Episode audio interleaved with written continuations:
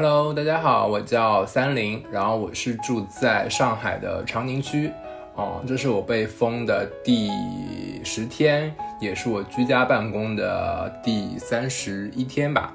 大家好，我是佳宇，一九九三年出生，二零二二年居住在上海市闵行区。呃，我是一名餐厅的经营者，呃，然后现在住在上海的徐汇区，我已经被封了三个多星期吧。我是陌生人小辉，今年三十二岁。在上海生活第六年，我是小祝，住在松江区九亭这边。二零二二年三月十二号开始，我们学校受到上海疫情的影响，开始封校。这次志愿者第一天上工，立马震撼到我。原来每天生活路过这短短的两百米，住了那么多形形色色的人。有时候的话，就可能一天吃一顿吧。最令人害怕的是，疫情后人们根本没有懂得疫情给我们的生活教诲。感谢大家对上海的支持，我在上海，我会好好生活的。大家好，这是一期特别节目，我们将播放十位住在上海的朋友口述生活感受的录音。他们的身份可能是打工人，是老板，是学生，是志愿者，是团长。他们是普普通通的人，对我们来说也是陌生人。在这个特殊时期，感谢他们愿意分享，也感谢大家收听。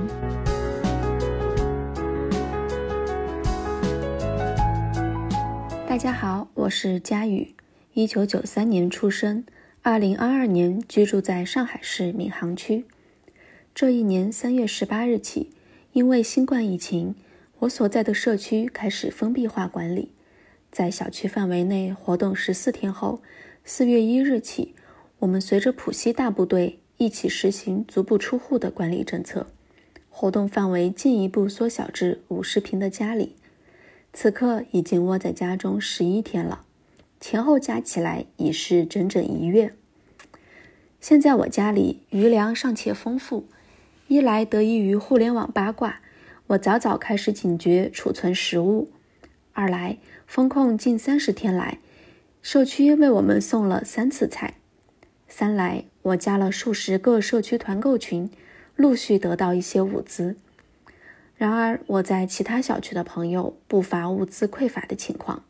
有天天吃泡面的，也有找邻居借馒头的，我却爱莫能助。在令人难过的信息漫天飞舞时，我尝试把目光从外界拉回身边，发动各地朋友帮另一个小区的老人抢菜，调解社区群里的矛盾，和邻居分享食物等等。这些小事让我感到尚存一丝微弱的力量。如果你正面对网上无数求助信息，心塞沉沦，可以试试用这个办法找回光亮。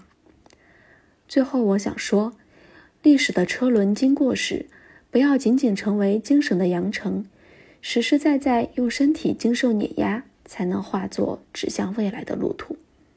当时做了什么？希望若干年后问到这里，我们都可以好好回答这个问题。嗨，晚上好。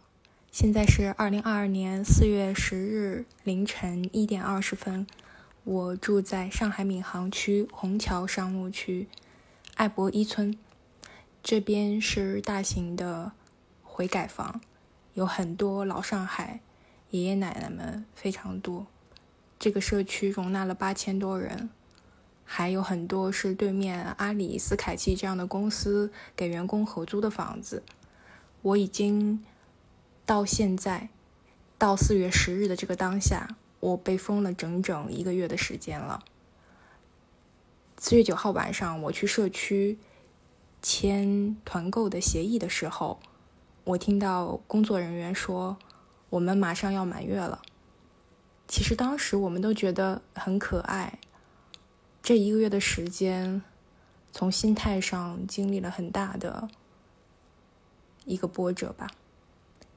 从刚开始觉得居家办公很忙很累，到为吃的发愁，抢不到菜，整个小区都起得比鸡早，睡得比狗晚。然后我整体来说一直是比较积极的，虽然家里面现在只有我一个人，我丈夫呃是被叫到了他们的总部，还是要正常的工作。嗯，但是我觉得整个社区都没有放弃吧。物资的发放虽然挺少，但是大家也都挺知足的。核酸检测呢，也是从混乱到现在的基本上保持五米的距离，有秩序的下楼去做。包括现在我的楼下其实是已经确诊了阳性，呃，他们在居家贴封条隔离。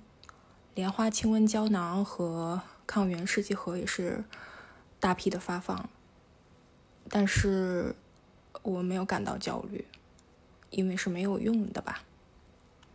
我知道有很多区物资发放还是存在很大的问题，包括我们小区。我今天晚上是莫名其妙的成为了面包团购的团长和烧麦的团长。就是因为我抢到了一箱有一百二十个面包的物资，我的身价现在就是一百二十个面包。疯狂的有人加我的微信问面包到了能不能分他们一点。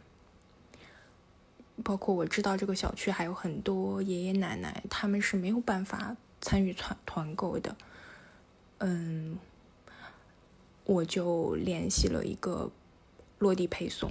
在上海同城的去团购一条狗的烧麦和馄饨。其实我胆子非常小，我很害怕这些东西到了之后，我不知道怎么分发，我不知道怎么去安排，所以我很谨慎的只做了五十份团购。当然，我的群也是让我觉得格外的友善。从社区开始大型组织各种各样的团购，我差不多进了有二十多个群吧。嗯。有戾气很重的，也有做的非常好的，当然也有比较混乱的。但是让我感觉到非常有希望的一点就是，我所在的社区大家都还在积极的自救，想方设法的让自己的生活稳定平静。我也在我自己的群里面倡导大家理智囤货，计划吃饭。这就是目前隔离到现在。我满月的这一天，我的居家隔离心得，一定要保持好的心态，想方设法的到京东到靠谱的团购去下单，东西到了之后不要着急，联系志愿者或者主动去成为志愿者，在保护好自己的前提之下，让我们的生活尽可能的有序的进行下去，这就是我目前想要说的。感谢大家对上海的支持，我在上海，我会好好生活的。Hello，大家好，我叫三林，然后我是住在上海的长宁区，哦，这是我被封的第十天，也是我居家办公的第三十一天吧。然后长宁区其实算是上海的决赛圈的选手，前期还是比较安全的。我们也是四月一号浦西封控的时候才统一封控的。然后的话，其实家里面其实吃的还是有的。我算是吃的比较好的，每天都是吃鸡汤牛排，哎，有点不好意思。其实其实都是自己之前团的，以及加上最近的团购。然后其实社区的话，其实只送了一次菜吧，其实菜也不是很够，对。然后我会觉得，其实现在 真的渴望自由吧。以前可能会出去玩，想发个朋友圈，现在我可能想下个楼就会发个朋友圈。对，然后的话，其实我说实话，其实长宁区物资还是比较好的，不像宝山人民就真的挺惨的。然后其实你靠。比如说一些呃叮咚或者说美团抢菜是比较困难的，其实更多的还是是依赖于我们的社区团购。然后我最近的物资也是由社区团购这边提供的，也是团到的。嗯，比如说什么牛排、猪肋骨、蔬菜、大米、牛奶啊之类的，都都挺方便的。还有一些小众的一些买菜平台，比如说菜小瑞等等的。然后其实我觉得通过这一次疫情，我会发现其实大家人与人的距离反而拉近了，就我们。会在因为我们是一个小区嘛，小区会大家在一个微信群里面去探讨，比如说这个芥兰应该怎么做，然后什么菜应该怎么做，谁家有没有米，谁家有没有药。其实大家反而感觉大家的距离会越来越接近了。然后，反正我是觉得这是一个算是好的一个点吧。然后我这边是还是想说，就是如果说对于物资这一块，嗯，建议大家不要走那个叮咚或者说是那个那个美团或者盒马，还是走那个呃团购会比较适合。对，我是小祝，住在松江区九亭这边。大概在上个月，就是三月三号那个时候，永辉超市爆发疫情。我们这边就开始进入封锁状态，到现在已经一个月加一周差不多的时间。我们家里的话还有吃的，因为在四月份上海进入全面封锁之前，我还能收到快递，然后有很多朋友给我们寄来一些冻品。但是可能因为我们这边是商用两住的公寓，社区一直没有送到相关的物资，仅有的一次是给到了十片面包和一盒牛奶。嗯，我自己倒是没有饿到，不过同楼的一些居民还是有过得比较艰苦的，每天只能吃盒饭或者吃泡面之类。这段时间下来的感受，心情还是蛮复杂的，已经从最开始的那种很绝望、很崩溃的状态，面变得麻木，现在或者说就是很平静的接受了这种状态。可能因为我爸爸就是每天晚上都会给我打电话做心理辅导，他很担心我在隔离期间出了一些事情啊，或者说心理上出现不对的状态之类。现在这个状态的话，我觉得比较重要的可能就是保持跟朋友或者家人之间的联络，总要有人来帮忙分担这一系列的精神压力，才能坚持度过下去。大家都在不同的处境，我也不知道怎么说。嗯，给到合理的建议，但是就是想说，大家都好好的活下去，我们都能吃到饭就好了。你好，我是静怡。今天在上海刚刚发布的三级防控政策里，目前我正处在管控区域，物资肯定比不上日常，但如果与现在住在方舱的人们来说，我觉得我们是应该满足的。上海疫情期间，无奈的、无能的、无力的事情听过很多。今天发生了一件事，让我觉得有必要为同样一个事件的另一面留下一些记录。目前，上海市政府允许各小区自己组团团购物资，但是团长需承担主要的沟通责任和民事责任。因为疫情期间物流和库存不稳定的关系，团购的物品并不能保证到货。所以大家基本同时在几个渠道上组织团购，而团长也会针对价格比较高的团购，再三和组员确认是否要订购。今天有一单两百元十二斤左右的蔬菜，因为天气关系，比预定时间晚一天才能送达。而大多数人第一单的团购已经到货了，所以有些人强烈要求团长和商家协商退款和退货。朋友说，他们小区有类似的情况发生，还有些人啃着刚团购好的披萨，说着日子苦的。在上海疫情期间，只要你能居家隔离的，我想以现有物资来说，并不是不能保证一定的生活质量。这段时间的生活水平也远远高于我所见过的住在同一个城市的外卖员、司机、快递员、保安等等，我们始终都没有放进心里的人。所以，疫情的确有它让人可怕的地方，但我觉得最令人害怕的是，疫情后人们根本没有懂得疫情给我们的生活教诲。这座城市曾经经历过真正的风雨飘摇。最艰难的情况下，也有很多人坚守自己的教养、智慧与尊严，而这种风骨在这里似乎早已经不复存在。呃，我是一名餐厅的经营者，呃，然后现在住在上海的徐汇区，我已经被封了三个多星期吧，呃，三个多星期，然后，呃。呃，目前家里的食物还是够的，呃，因为相对来说，呃，在之前其实有过封之前有过比较充分的囤货，然后，呃，最近这几天虽然物资日渐减少，但是就是社区还是有团购，然后啊也相应的发了呃两次物资，所以目前来说呃还够啊。然后呃关于这次疫情被封的情况下，其实呃当然那些视频啊网上传的一些信息，其实大家都有看到，嗯，确实体现了当面临这样一种比较极端的情况下。呃，一所超级大城市在呃各方面的资源的运转上面，呃的一些弊病和漏洞都能看得到。呃，确实也已经呃有一些接近比较灾难的情况。嗯，但从这样的一个嗯比较负面的这种状态下呢，呃，依然是能感受到呃邻里之间的一种新的互相的连接。就是可能在上海这样的城市里面，其实过往和邻居之间已经没有任何的交集了，大家都互相不认识。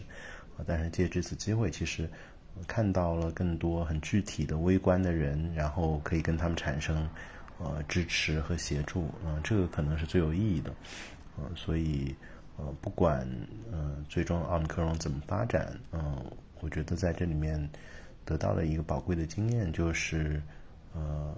我们还是要回到呃非常细微的社区，回到跟每一个具体的人之间的连接，而不是仅仅呃停留在一种集体的意识跟一种宏大的叙事中。嗯，这就是我的感受。谢谢。大家好，我是一磊，住在上海徐汇区和老金安交界的地方，靠近宇宙中心安福路。幸运的防范区代表。昨天四月十二日是我这次隔离以来第一次打扮出了门。阳光其实特别好，大马路上空荡荡的，只有赶路的跑腿小哥以及满地的落叶。看到摆放在马路中间做核酸检测后留下的桌椅，觉得特别超现实。怎么短短十几天，我住了三十多年的城市就变这样了？隔离刚开始，我是楼里第一个报名当志愿者的，也没想说有风险。当时想法很简单，找个理由出门，因为我是闲不下来、不能被关在家里的那种人。以前一直觉得走得够远，才能看到更多不同的生活，所以时不时就天南地北的飞。这次志愿者第一天上工，立马震撼到我。原来每天生活路过这短短的两百米。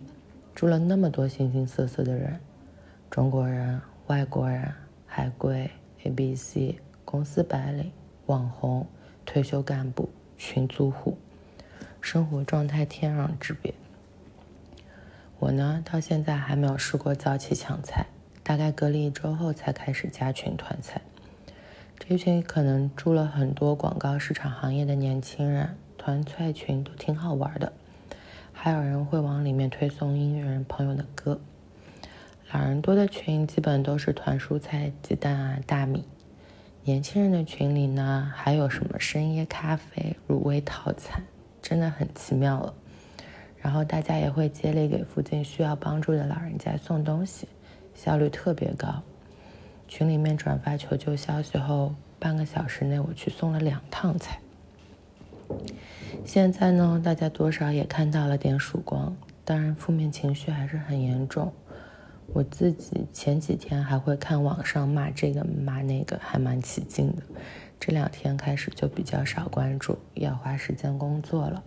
毕竟对于我们做服装零售行业的人来说，二零二二年上海的春天这一整个季节彻底不存在了。现在因为隔离，还可以名正言顺躺平当咸鱼。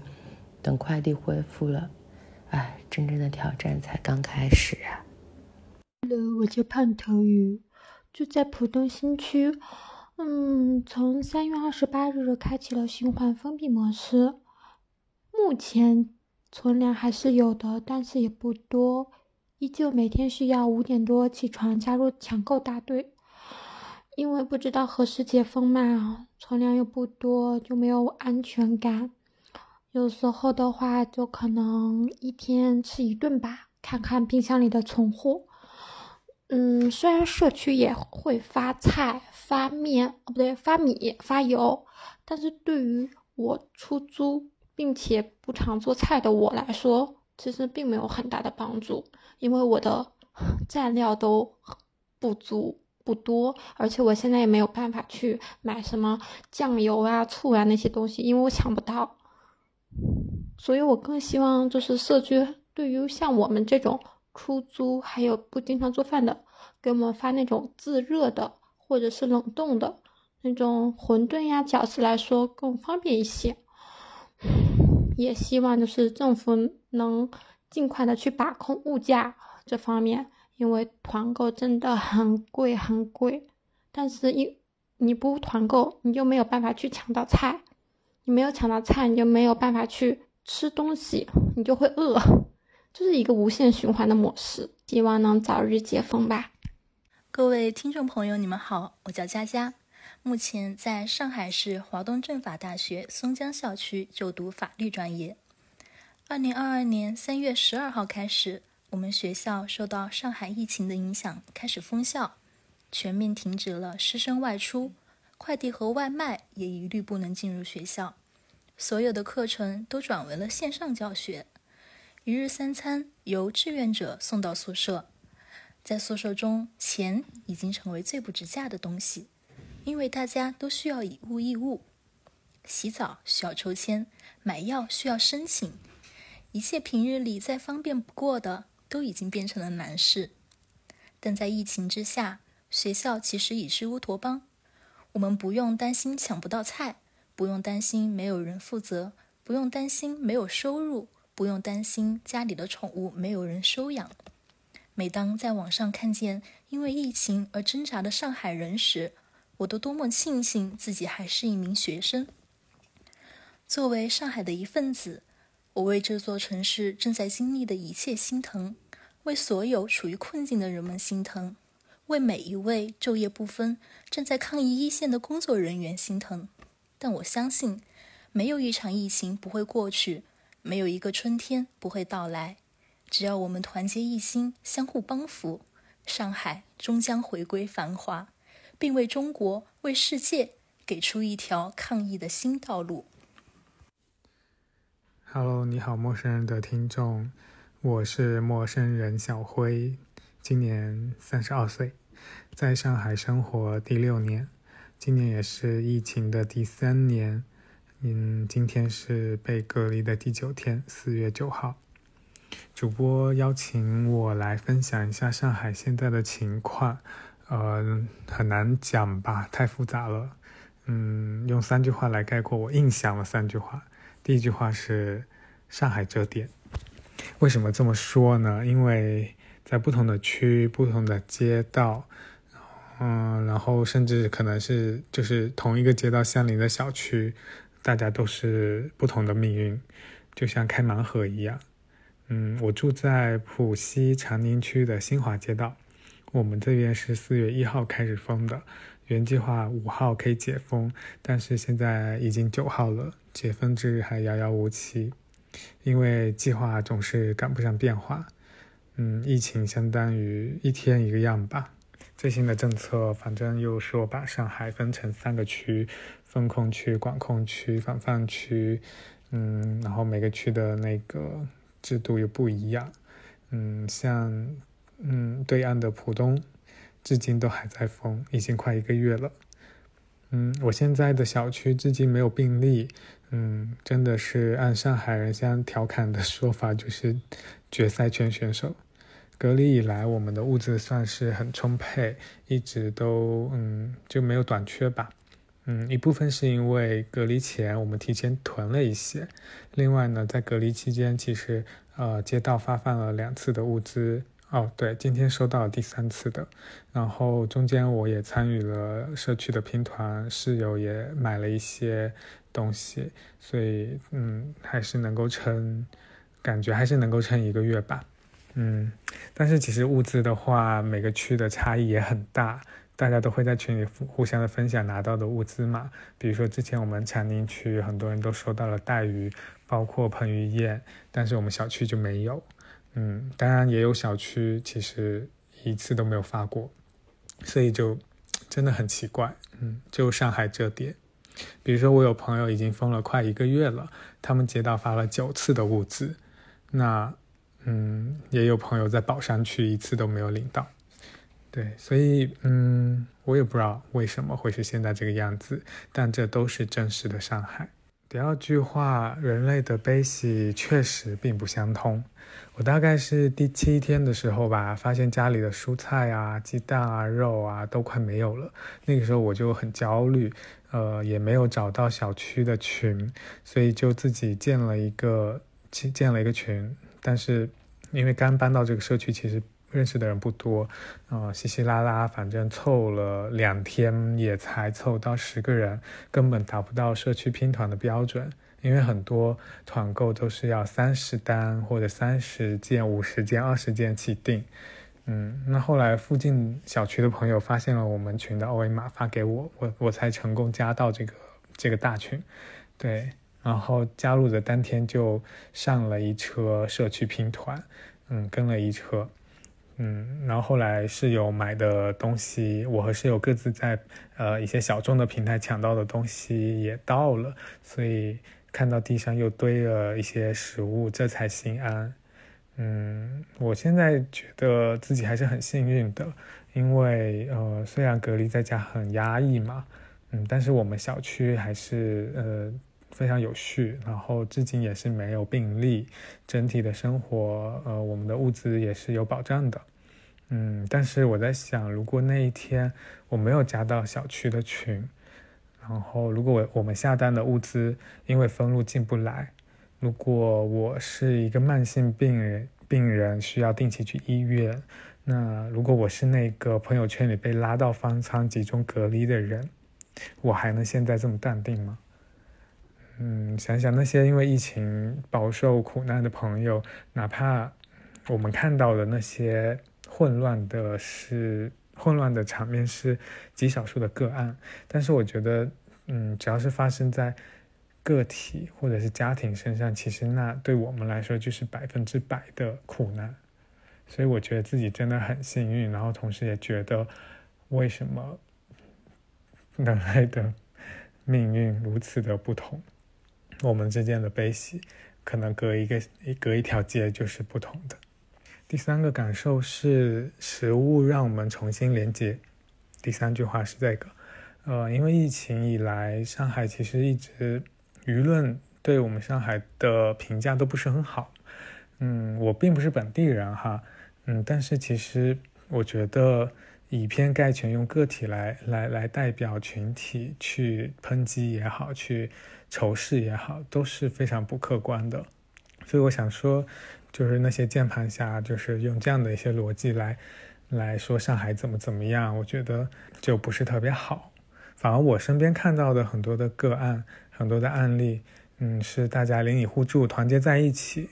嗯，有很多年轻人，他们第一次做起了社区拼团的团长，帮助小区的居民们一起找物资，然后收款发货。那也有很多朋友去做了志愿者，成为了大白，去帮助老年人买菜呀、送菜啊，还有开通教他们怎么开通健康云。那也有朋友他自发的去组织各种这种信息的搜集整理，去把各种微小的，像我之前没有找到小区群的这样的一些人，把他们拉到群里，找到组织。然后所有的群几乎都在分享各种有用的信息，让大家可以尽快的抢到物资、买到东西。所以，呃，我觉得身边这些真实的案例也在让我看到，呃，大家在突破各种的限制，彼此帮助。然后，我们虽然可能现在像一个一个孤岛一样被隔离在家，但是我们其实连接的更加的紧密。嗯，大概这就是我的三句话来概括现在在上海的感受吧。嗯，不知道怎么收尾，反正就祝大家珍惜当下平凡而有序的生活，然后珍惜食物，真的不要 浪费食物，然后珍惜身边的人。以上就是我们在近三天时间里收集的十份云采访的反馈，我们听到大家在感恩，在求助，在反思，在努力做点什么。这份十人的声音纪录片。远远不能够展示全貌。有更多的朋友处于愤怒、抵触、身体虚弱、情绪崩溃、抢菜忙碌的状态，无法参与我们的节目。但是这不妨碍在未来的某一天，在一切记忆终将被大家淡忘的某一天，你不期而遇，听到这段音频，触碰这段独一无二的历史时刻。谢谢收听。